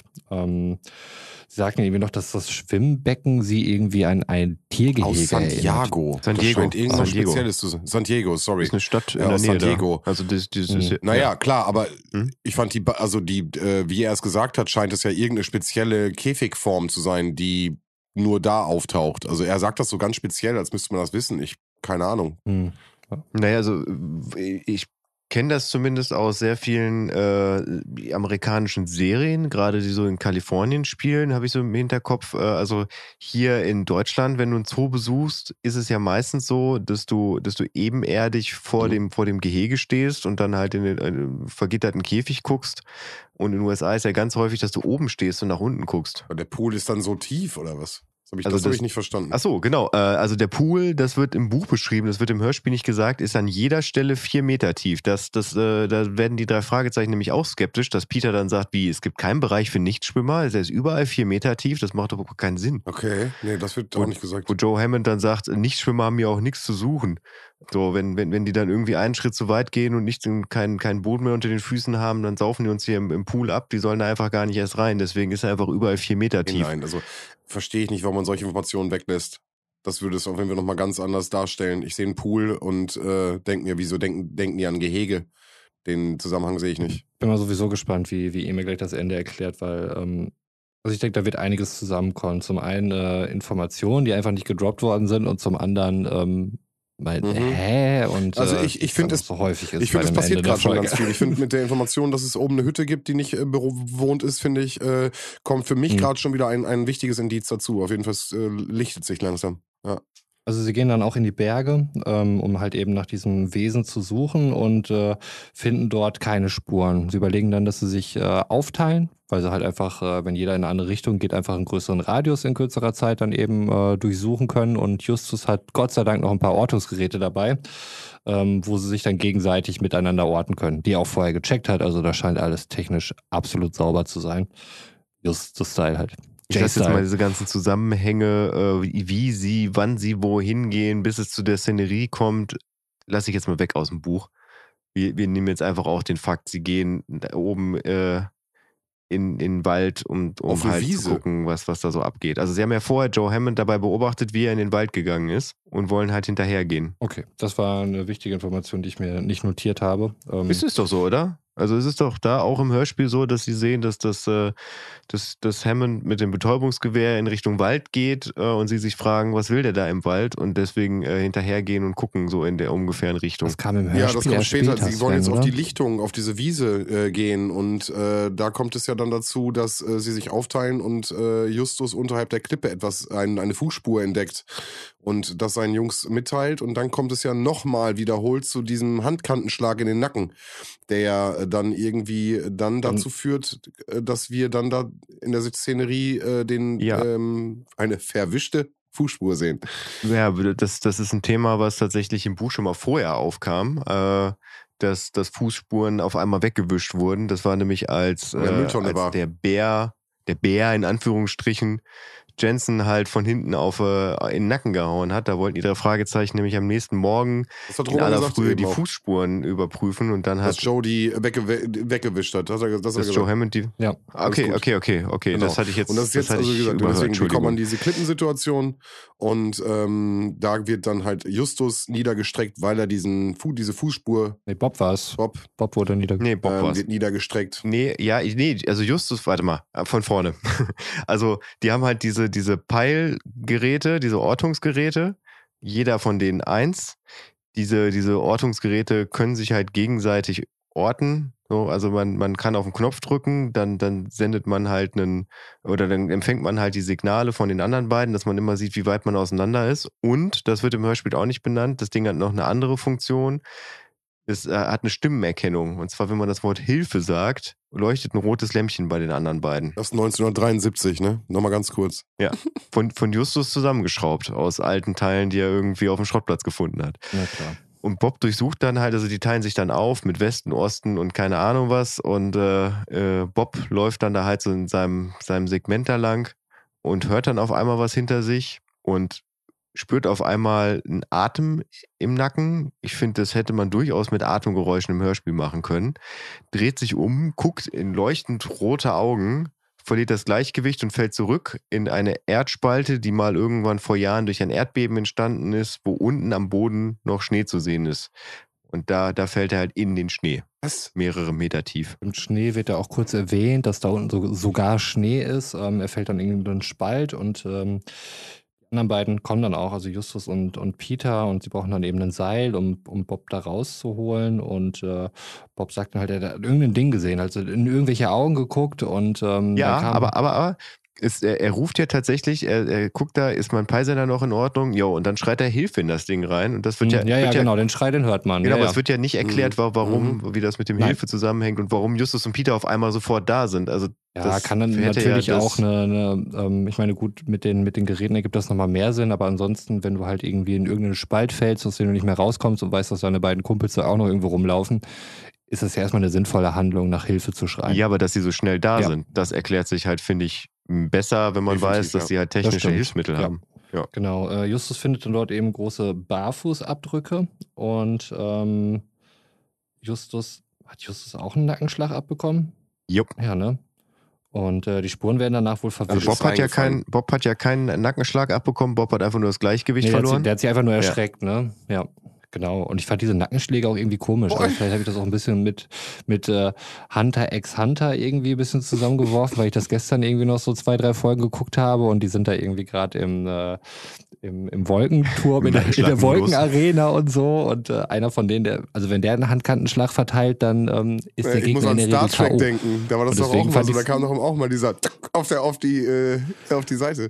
Ja. Aber bei, bei Bob ist wirklich einfach nur so, so ein Au, als wenn er einfach so einen Schlag auf den Hinterkopf gekriegt hat oder so, ne? Also das war ja keine wirklich Justus, gewalttätige Justus. Handlung. Justus. Das war Justus, genau. Das war ja neckisch, würde ich es fast beschreiben. Justus war noch nie Teil einer Schlägerei. Der weiß nicht, wie man so, so synchronisiert vielleicht. Kann auch sein. naja, auf jeden Fall, als Peter dann, ich glaube, da kommt dann bestimmt wieder so eine Zwischenmelodie und wenn, bis Peter dann mit dem, mit dem Seil dann da ist äh, ähm, und holt halt Bob da aus, aus der Spalte raus und Justus stellt halt fest, oh fuck, die Spuren sind ja weg. Und dann taucht auf einmal Mr. Smathers auf, richtig? Genau, er taucht dann auf und ähm, fragt dann irgendwie auch nach dem Abdruck oder sie fragen ihn nach dem Abdruck und äh, Mr. Smathers tut das aber alles Mhm. erstmal als Unsinn ab.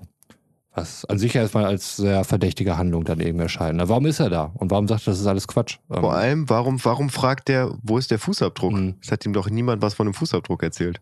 Das stimmt, ja, das hatte ich gar nicht so genau beobachtet. Also man muss sagen, grundsätzlich wäre das bis dahin ja gar nicht so schlecht von der Erzählung gewesen, weil ähm, der Verdacht ja erstmal in Mhm. viele Richtungen streut. Ne? Man hat noch keine Ahnung, was jetzt genau los ist, aber es könnte jetzt irgendwie Joe sein. Mr. Snether scheint da auch nicht ganz sauber zu sein und äh, der andere Bewohner, der jetzt noch gar nicht so richtig vorkam, das kann dann auch immer einer sein. Ähm, also es wären ja prinzipiell Charaktere gewesen und Möglichkeiten, da wirklich ein bisschen Spannung aufzubauen. Nur hat man das eben leider nicht getan. War mein Eindruck auf jeden Fall so bis dahin. So, sie sind wieder zurück in der Pension. Schlüssel suchen ist wieder angesagt. Ähm, Und äh, sie sind dann im, im Zimmer von Mr. von Mr. Jensen. Jensen war Joe, ne? Hieß der Joe Jensen oder war Jensen der Fotograf? Nee, Jensen war der Fotograf. Ah, okay, ja, okay, gut. Den dann habe ich nämlich tatsächlich immer nur Joe genannt. Ich weiß gar nicht, wie der mit Nachnamen hieß. Wahrscheinlich mittlerweile. Also das, was sie da jetzt gleich finden, erübrigt ja eigentlich prinzipiell deine Frage. Ja, genau. Ähm, hätte ich mal einfach eine Zeile weitergelesen. Da steht es dann nämlich, sie finden dort ein äh, Buch Fotografieren für Anfänger und äh, schließen daraus, Jensen ist ja gar kein Fotograf, weil sonst bräuchte er kein, kein Fotografiebuch für Anfänger. Und sie entdecken James dann auch noch in, in Katies Büro, äh, wie er gerade in irgendwelchen Unterlagen wühlt. Und äh, in dem Moment. Also im ja. Buch ist es, ist es so, dass sie, äh, dass sie vorher, bevor sie Jensens Zimmer durchsuchen, Jensens Brieftasche im, im Wohnzimmer finden und gucken wollen, wem die Brieftasche gehört. Und dann, dann schauen sie halt rein, beziehungsweise Peter hebt die, glaube ich, hoch und es fällt einfach alles raus, weil er die falsch um hochhebt. Und da ist unter anderem halt auch ein Bild von Kathleen und Joe in dieser, in dieser Brieftasche und die fragen sich, hä, was, was, äh, okay. warum hat er denn, warum hat er ein Bild von denen? Und dann, dann fangen die langsam an, so rumzuspinnen und sagen, ey, vielleicht, äh, vielleicht ist er hier, um, äh, weil die ja vorher schon gemerkt haben, dass Kathleen ja ein recht hohes Vermögen hat, vielleicht ist er hier, um sie auszurauben. Mhm. Da geht dann der Verdacht nämlich in die Richtung. Und das, das wird dann dadurch unterstützt, äh, dass sie dann auf einmal äh, Jensen ähm, äh, nachts in Kathleens Büro sehen, wie er halt äh, ihre Unterlagen durchwühlt. Okay, die Information, Sven, korrigiere mich bitte, wenn ich da falsch liege. Nein, ich schüttel den Kopf. Nee, gibt es zum Beispiel nicht. Da alles, also da hätte man wirklich drei Musiken rausnehmen können und einfach drei mehr, ein bisschen mehr Text reinknallen. Das verstehe ich wirklich nicht. Ähm, gut, für uns im Hörspiel ist es dann so, dass äh, Joe und Kathleen dann irgendwie ähm, wir, wir, hören die auf einmal und sagen, hm, Kathleen hätte irgendwas im Büro gesehen. Gehört. Gehört, genau. Und ähm, naja, darauf wird aber nicht weiter eingegangen. Und die Jungs kriegen da wohl mit, wie, wie Joe zu Kathleen sagt, dass sie das toll macht mit den Trotteln aus Rocky Beach, aber nur noch eine Woche durchhalten muss und so. Und äh, da stellt sich natürlich die Frage, was läuft da genau? Weil, wie wir vorher erfahren haben, mhm. haben die ein super Verhältnis eigentlich miteinander und freuen sich wahnsinnig, die kennenzulernen. Und ähm, warum wollen die die halt so schnell abwickeln? Es ist der nächste Morgen da haben wir dann nämlich die Szene, wo Joe mit seinem Gewehr Richtung Berg geht. Äh, nochmal noch mal zu der Situation gerade. Also es ist so, dass Jensen halt in dem Büro ist, er auf einmal Geräusch hört, sich dann unterm Schreibtisch versteckt, das Licht angeht und dann Joe und Kathleen da drin sind und Joe zu Kathleen sagt, siehst du, hier ist keiner. Ja? Stimmt, ja. Hast, hast du wieder irgendwie, keine Ahnung, was gehört. Also das macht schon Sinn, dass sie da reingehen. Mhm. Weil es ist ja wirklich wer drin gewesen. Ja. Das für die Punkte nachher. Ich muss jeden Punkt sammeln. okay. Könnte schwierig werden jetzt. Ähm, also. Deswegen, ja. ja. Der nächste Morgen. Ähm, ich wüsste auch nicht, wo er das irgendwie noch was rausholen sollte. Aber gut, weiter geht's. Jetzt kommen wir halt zu der Szene, wo äh, Joe mit dem Gewehr Richtung Berg geht. Und kurz darauf äh, wird realisiert, dass es im Wald brennt. Also die Jungs äh, verfolgen Joe dann eben. Ähm, und es kommt irgendjemand mit dem Auto an. Das ist eine so Kackszene. Die, die, treffen dann ja auf den Typen und er sagt dann, ja, ich weiß auch nicht, ich habe beim Zigaretten ausmachen irgendwie und dann ist aber ein Feuer. Ja. Und ich, de mein, wow, ich denke mir so, Fehler. Dude, Alter, du wohnst da. Das ist dein, also vielleicht sogar irgendwie auch, also ich war total, ich hab das. Okay, pass auf, pass auf, der wohnt da nicht. Der ist nämlich, äh, der ist nämlich zu Gast auf dem Campingplatz. Den treffen sie nämlich vorher schon, wo sie da, äh, ich habe ja eben gerade gesagt, dass sie eine, äh, an einem bestimmten Punkt auf den Campingplatz umgezogen sind. Und äh, da treffen sie den dann, ähm, der da eigentlich zum Angeln hin wollte und dann total äh, traurig darüber ist, dass das Flussbett ausgetrocknet ist und er dann überhaupt Gut nicht angeln kann. informierter Reisender anscheinend. Ja. Äh, und dann sagt Bob zu ihm dann, ja, ist aber nicht wild, man kann hier, äh, man kann hier wunderbar wandern, da oben hat man einen herrlichen Ausblick, ist aber, ist aber steil nach oben. Dann sagt er, ach, das ist nicht schlimm, meine Kondition hat sowieso ein bisschen gelitten, das, das tut mir ganz gut ja, dann in der Szene kommt er dann wieder mit dem Auto an und sagt, ihr, ihr müsst hier ganz schnell weg, ich fahre jetzt ja auch nach Hause. Äh, mir, ist, mir ist etwas Glut aus der Zigarette runtergefallen und hat direkt mhm. puff, angefangen zu brennen. Aber Joe haut da nicht ab, weil Joe nämlich äh, quasi, als das, als das anfängt gegangen, zu brennen. Um die zu beschützen. Ja, genau. Also ich finde, spätestens ab der Szene mit dem Auto, da wird das Ende eingeleitet und es überschlagen sich die Ereignisse, sodass ich da wirklich ähm, überhaupt mhm. nicht mehr mitkomme. Genau, also erstmal halt dieser Typ, der da völlig random mit dem Auto auftaucht und sagt, oh, sorry, ich habe da wohl eine Kippe hingeschmissen, äh, jetzt brennt der Wald, kommt mit, ich rette euch. Ähm, es geht zurück zur Pension, Joe ist da, ähm, um das Haus zu schützen. Justus äh, findet, ich finde relativ unvermittelt heraus, dass Miss Hammond äh, eben nicht Kathleen ist, sondern Miss Hammond. Und äh, die Frage ist, wo ist Kathleen? Auf einmal! An der Hütte. Auf Was einmal haut der raus, ja, dann muss sie ja oben in der Hütte sein, so. Und ich denke mir, what the f also deswegen, das war der Punkt, wo ich zurückgegangen bin und dachte, das kann doch nicht sein, ich habe was verpasst. Ja. So, nee, es geht auf einmal dann genau um diese Hütte, die im Berg steht und da muss sie ja drin sein, es muss ja da drin sein und ich denke mir so, okay, wo kommt diese Information her? Äh, ich höre das ja auch mal so aus dem, aus dem äh, Versuch, es mit demselben Ohren zu hören wie du, Roman, dass ich wirklich denke, so, ja, man muss das ja auch nachvollziehen können und an der Stelle... Sehr dumme Ohren.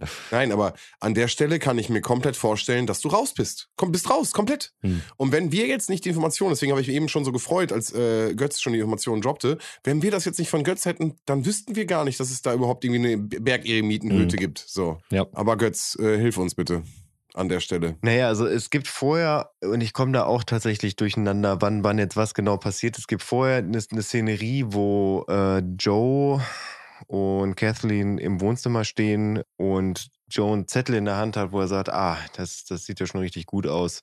Und als der Fragezeichen reinkam, hat er den Zettel zusammengeknüllt und in den Kamin geworfen. Und dann gibt es eine kurze Unterredung, wonach dann Joe und Kathleen dann abhauen. Und Peter rettet den Zettel noch aus dem, aus dem Kamin und es da wird dann auch gesagt, es reichte noch die kleine Ecke, die, die noch nicht angesenkt war, um zu sehen, was auf dem Zettel war. Und zwar hat Kathleen sehr oft versucht, ihre Unterschrift zu üben. Das hat Justus natürlich weiterhin so zum Nachdenken gebracht und äh, quasi an den Rand der Verzweiflung gebracht, weil er, er sagt, glaube ich, im Hörspiel auch irgendwann, Mhm. dass er noch nie so ratlos stimmt, war wie das jetzt. Stimmt, das sagt er wirklich. Ja, und dann als, äh, ich glaube, es kommt im Buch auch tatsächlich ziemlich random, dass ihm auf einmal einfällt, ey, das ist überhaupt nicht Kathleen. Genau, äh, es gibt nämlich noch eine, noch eine Sache, die auch im Hörspiel nicht benannt wird, und zwar, dass Justus ein sehr großes Augenmerk auf ihren Ehering legt, den sie am, äh, am Finger hat, weil dieser Ehering sehr locker sitzt. Und Justus sagt oder sich dann irgendwann zusammenreimt, ey, wenn du frisch verheiratet bist, dann hast du doch einen Ehering, der passt weil er sich an seine, seine, äh, seine Tante Mathilda da, da erinnert, die halt auch dieses Problem hat, dass sie beim Abwaschen immer den Ring abnehmen muss, weil der Ring sonst von der Hand fällt. Weil äh, wenn man im Laufe der Jahre halt diverse Auf- und Abs an Gewicht und, äh, und äh, Fingerumfang hat, hat, dass es dann halt irgendwie nicht mehr passt. So, und das, das musste Kathleen nämlich auch machen. Und da kommt er nämlich drauf, dass das überhaupt nicht sein kann, dass die erst vor einer Woche geheiratet haben, weil ansonsten würde der Ring ja passen. Gerade halt bei ihrem beträchtlichen Vermögen, was sie ja hat. Was, glaube ich, 10.823 Okay. Dollar sind, die sie da auf, dem, auf dem Konto hat. Was tatsächlich bis auf eine Zahl, witzigerweise die Postleitzahl des ich Ortes ist, in die dem meine Summe Oma ist, die ich. Aber ich Zufall? dachte gerade, es wäre nicht. die Summe, die du auf deinem Konto Ich habe hast. keinen Dollar auf meinem Konto. Äh, ja, und äh, deswegen ist es nicht ganz so random im Buch, obwohl ich eben gerade auch irgendwie gesagt habe, dass es random war und mir dann einfach fällt, ja, da stimmt, da war die Sache mit dem, mit dem Ehering. Und dann sagt er, äh, sagt Justus dann, ey, wir müssen noch Kathleen finden. Wo ist Kathleen Hammond? Äh, nee, wo ist Kathleen O'Hara? Weil nämlich Patrick und Kenneth nämlich sagen, ey, wir, wir, müssen, wir müssen unsere Cousine retten, wir müssen jetzt, wir müssen jetzt hier abhauen. Äh, Und Justus dann sagt so, nee, nee, nee, nee, wir müssen, wir müssen auf jeden Fall noch die richtige Kathleen O'Hara retten, weil die ist, äh, ja, er- also er geht davon aus, dass sie in der Hütte ist, fragt dann ja auch, ist sie in der Hütte? Und äh, Kathleen Hammond sagt dann die ganze Zeit, nein, nein, nein, ich bin Kathleen O'Hara. Und Justus sagt dann, nee, sie sind Kathleen Hammond. Und sie sagte, ja, ich bin Kathleen Hammond, aber ich war Kathleen O'Hara. Und dann irgendwann knickt sie dann halt ein, weil, äh, weil Justus da, nee, sie knickt nicht ein, sie versucht wegzulaufen. Ach Mann, aber ja, das ist, das ist doof. Ja, und dann, äh, dann fahren sie ja mit dem Auto zu dieser Hütte, wo, wo, wo sie dann Kathleen halt auch schon, äh, schon rufen hören. Und ich glaube, Patrick ist es dann, der sagt, ich, ich ramm die Tür ein, was er aber nicht hinkriegt, weil die Tür ganz schön stabil ist und auf einmal kommt das Monster an. Und da kommt eine ganz, ganz komische Situation. Und zwar kommt das Monster, dann wird, glaube ich, gesagt, dass er auf die, auf, äh, auf die Hütte zuläuft und dann sagt Patrick zu Kathleen in der Hütte, komm raus, es ist alles gut. Und erst dann zerstört das Monster die Tür. Krass, ist mir nicht aufgefallen. Nee. Nee. Ja. Das ist mir auch das erste Mal aufgefallen, Also aber das ist irgendwie weird. ganze Ding, wie, wie Kästchen aus der Hütte kommt und das mit der Tür, ähm, kann sein, dass ich da schon wieder abgeschaltet habe, aber das hatte ich irgendwie gar nicht damit gekriegt. Ähm, ich hatte halt nur das, Smethers ist halt wieder da, der alte Tierfreund, und ähm, er beruhigt das Monster Mhm. dann halt in der Szene. Ja. Und dann haben wir schon wieder Szenenwechsel zurück zum, äh, zur Das ist Pension. korrekt. Also sie gehen dann gemeinsam, er geht mit dem äh, Monster gemeinsam zurück in den Wald. Äh, Kesslin wird gerettet und äh, sie äh, schaffen es, den Flammen zu entkommen. Und dann findet das nächste Gespräch wieder in der Pension statt, genau. Wo man jetzt auch irgendwie sicher ist. Also ob es der Pension ist, weiß ich nicht, aber auf jeden Fall an einem sicheren Ort, wo gerade das Feuer nicht wütet. Das, sie sind in der, in der Pension. Im, Genau, und die Polizei ist auch da. Ja. Stimmt, mit dem Schlüssel, das kommt ja gleich auch noch, okay. Genau, Ja, ja. ist- der Polizist ist da. Und im Buch hat Jensen tatsächlich Joe Hammond mit seinem Betäubungsgewehr ruhig gestellt. Hm. Der liegt quasi schlafend auf dem Boden. Im Hörspiel wird er nur bedroht. Genau. Das, dann äh, war das Jensen, der auf Joe Jensen zielt? zielt, ja. Umgekehrt. Ja. Und da kommt der Punkt, das ist mir vorher gar nicht aufgefallen, wenn er zwischendurch geredet hat, aber da, bei, bei, dem, bei dem letzten Satz ist mir das aufgefallen, dass Jensen die gleiche Stimme hat wie Jonathan Rex. Ja. Ist mir vorher auch schon Ja, aufgefallen. ist mir da erst aufgefallen. Und erst wirklich diese Woche, als ich mir die zum sechsten Mal, glaube ich, angehört habe. Gespensterschloss Jonathan Rex. Da ist die Linkung. Ja, ja, klar. Kleinen Link. Roman auch nochmal. Ich freue mich. Ich habe den Namen tatsächlich schon wieder verdrängt. Oder Stephen Terrell, vielleicht sagt ihr das mehr. Mit der hohen Fistelstimme. Kennt ihr dieses eine Meme mit diesem Hund, der irgendwie so einen Überbiss Ja. hat? Und äh, dann steht da irgendwie, my name is Steven. Und äh, Steven mit PH am Anfang geschrieben. Ähm, halt diesen Überbiss. Da musste ich dran denken. Ein sehr witziges Bild. Ja. Ähm, Ja. also wir sind ja noch nicht ganz am Ende und da wird es für mich wirklich totaler Abfuck, so ich check gar nichts mehr. Ähm, also Joe wollte halt tatsächlich das Geld und äh, hat Kesslin deswegen in der Hütte versteckt, weil, weil seine Kesslin irgendwie, die sich so ähnlich sehen, ähm, also seine Freundin, keine Ahnung, wo er die her hatte, die hat halt irgendwie auch eine Perücke auf und so. Und, Seine Frau äh, ist das. seine Frau, genau, die hatte eine Perücke auf und deswegen wollte sie irgendwie die Identitätsdiebstahl nehmen. Aber ich habe immer noch nicht gecheckt, was es jetzt mit der Betäubungsgewehr auf sich hat und mit dem Monster und was meinte Mr. Smethers jetzt mit, äh, wenn ihr wüsstet, äh, mit dem Betäubungsgewehr, dann wäre es eine Tragödie. Diese, meine Notizen enden mit WTF.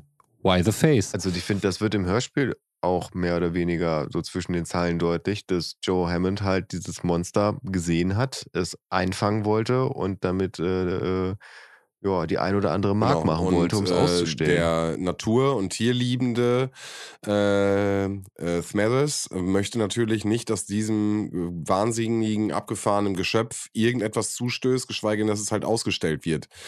Ähm, was für mich trotzdem am Ende ein ganz großes Fragezeichen, da bin ich komplett bei dir, Roman, äh, aufwirft, weil dieser Fall halt nicht gelöst wird. Das heißt, äh, es bleibt ja wirklich offen, gibt es einen äh, Bigfoot oder gibt es keinen Bigfoot? Und ich finde einfach, da spielt diese Folge, und das weiß ich nicht, ob ich das gut finde, das stelle ich einfach mal in Frage, mit diesem Mythos und lässt diesen Mythos offen. Ähm, ist natürlich auch ein großes Thema. Ich sag mal, irgendwie äh, wurden schon viele Filme zu gemacht und keine Ahnung, das Thema ist äh, super groß. Aber äh, es bleibt hier offen und das hat mir als Hörer jetzt nicht gefallen. Also ich finde auch, ich meine, die, die Folge heißt ja die drei Fragezeichen und das Bergmonster. Und ich finde, für eine Folge, die so heißt, geht es erschreckend wenig um das Bergmonster. Also zum einen, ich, ich möchte etwas aus dem Epilog vorlesen des Buches. Ich habe ja schon das ein oder andere Mal angedeutet, dass, äh, ein, dass die meisten Bücher, zumindest bisher, damit endeten, dass sie bei Alfred Hitchcock saßen ähm, und sie ihm den Fall vorgestellt haben, beziehungsweise Bob die Fallakte an Alfred Hitchcock gegeben hat, der sich das durchgelesen hat und dann ein paar Fragen dazu hat. Und Alfred Hitchcock fragt, wie wollt ihr sie betiteln? Die drei Fragezeichen und die Doppelgängerin? Wir haben uns gedacht, die drei Fragezeichen und das Bergmonster wäre ein besserer Titel, sagte Justus Jonas. Bergmonster? Alfred Hitchcock runzelte die Brauen. Ich habe jede Pressemeldung zur Entführung von Kathleen O'Hara gründlich studiert, aber meines Wissens war nirgendwo die Rede von einem Bergmonster. Wir haben den Reporter nicht alles erzählt, sagte Bob und er reichte dem Regisseur einen Ordner über den Schreibtisch. Ich hätte es mir denken sollen, sagte Alfred Hitchcock. Er schlug den Ordner auf und begann zu lesen.